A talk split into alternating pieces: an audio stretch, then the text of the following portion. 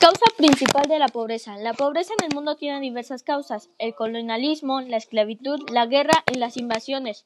Los problemas que causa esta es que es una epidemia que afecta a millones de personas en nuestro mundo. Alrededor de un millón cuatrocientos millones de personas sufren de pobreza extrema.